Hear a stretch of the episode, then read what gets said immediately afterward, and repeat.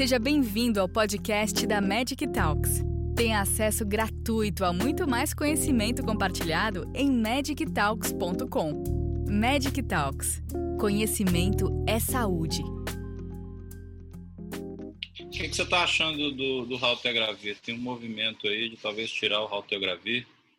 Você acha que isso é uma, uma medida interessante? Como é que isso vai impactar essa possível saída do Haltegravir? É, isso aí a gente tem que pensar se, se, a gente responde como pessoa física ou como pessoa jurídica. Né? Quer dizer, é claro que para o governo ele tem que fazer o que é mais custo efetivo.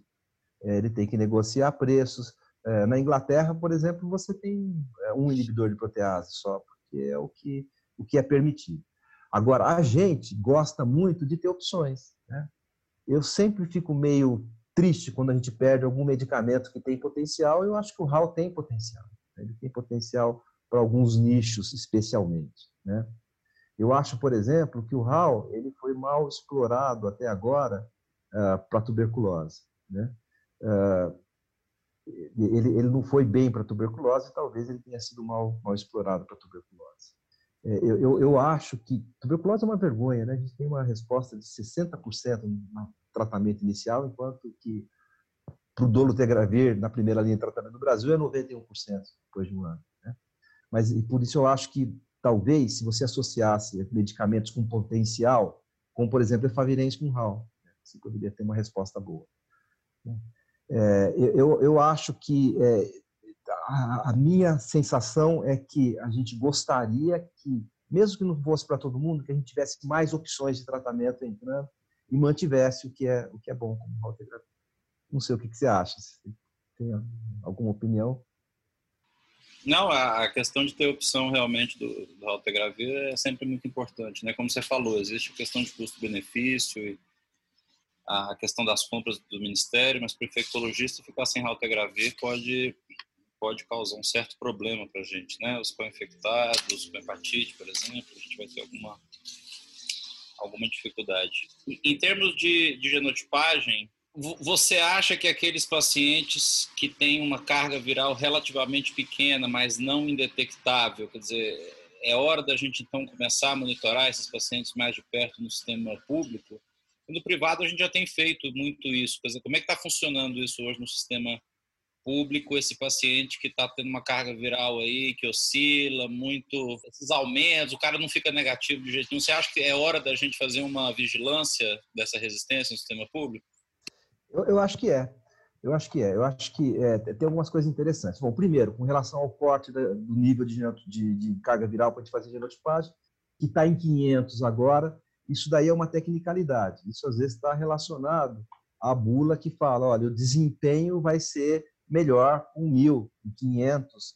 Vai mesmo, né? Quanto maior a quantidade de vírus, maior a chance de você recuperar esse vírus no teu ensaio de laboratório, né? Agora, dá para você fazer genotipagem com carga viral mais baixa. Eu sempre fui favorável a diminuir esse limite. Né? O máximo que pode acontecer é você não ter um resultado. É, eventualmente, a gente usa uma estratégia que a gente mistura não só o RNA, é o vírus que está se multiplicando, mas o DNA. E aí você acaba tendo, é, você, você amplia a tua sensibilidade para pegar é, mutações de resistência na carga viral muito baixa. Eu acho que a gente tem que sempre se preocupar com carga viral, qualquer que seja essa carga, porque alguma coisa pode estar acontecendo. Tem uma pesquisadora inglesa, Ana Maria Geretti, que mostra que com carga viral baixa, às vezes menor do que 500, você pode ter muita resistência. Né? E ela está baixa simplesmente porque o remédio está funcionando um pouco, porque esse vírus está muito aleijado, perdeu o fitness.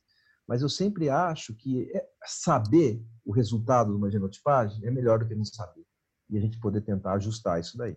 Não, eu estou totalmente de acordo. Quer dizer, eu gosto de carga viral indetectável. Esse negócio de carga viral que fica oscilando, para mim tem algum problema ali que a gente só não teve condições de ver, né? É, Cris está perguntando aqui, Raltegravir para PEP em grávidas com menos de oito semanas, não seria também? Acho que também seria um problema, né, que ela está querendo dizer. Se o Raltegravir sai, é, seria um, um, emprego que teríamos problema também. É verdade. Ah, a Regina Bueno está elogiando e lamentando a incorporação de opção de tratamento, entrando nesse governo quase impossível, né? Tá menos perspectiva de novos tratamentos, é o que ela está sugerindo aqui. como é que o senhor observa essas novas incorporações para melhor qualidade de vida das pessoas vivendo com HIV/AIDS? Desculpa, fala de novo, que eu perdi. Como é que eu observo aqui? As... É, ela está ela tá perguntando como é que você observa essas novas incorporações né, é, para a melhoria da qualidade de vida das é. pessoas com HIV/AIDS. A gente, a gente lida aqui com uh, alguns componentes que são é, meio, meio tênues, né? que é você tentar manter a, a sustentabilidade é, do tratamento antirretroviral, incluindo muita gente, né? incluindo muita gente para ser tratada todo ano, e mesmo assim tentar incorporar coisa nova, que coisa nova é normalmente caro. Né? Então, é, é, eu, eu acho que, eu acredito que a, a gente tem ainda, é, independente do, do, do, do, que o governo uh, pode achar ou não, a gente tem ainda muito poder para tentar é, manter a nossa, a nossa qualidade no tratamento do HIV/AIDS. Eu tenho muito orgulho de ser brasileiro nesse sentido. E eu acho que a gente vai conseguir incorporar o que for necessário. Né? O que o grupo achar necessário, acho que a gente vai ter uma facilidade de continuar ficando na vanguarda do tratamento mundial de HIV/AIDS. A gente não tem tudo ainda, né? Uh, talvez a gente não precise ter tudo do jeito que existe em outros lugares, mas eu acho que a gente já tem é mais do que o suficiente, a gente pode melhorar também.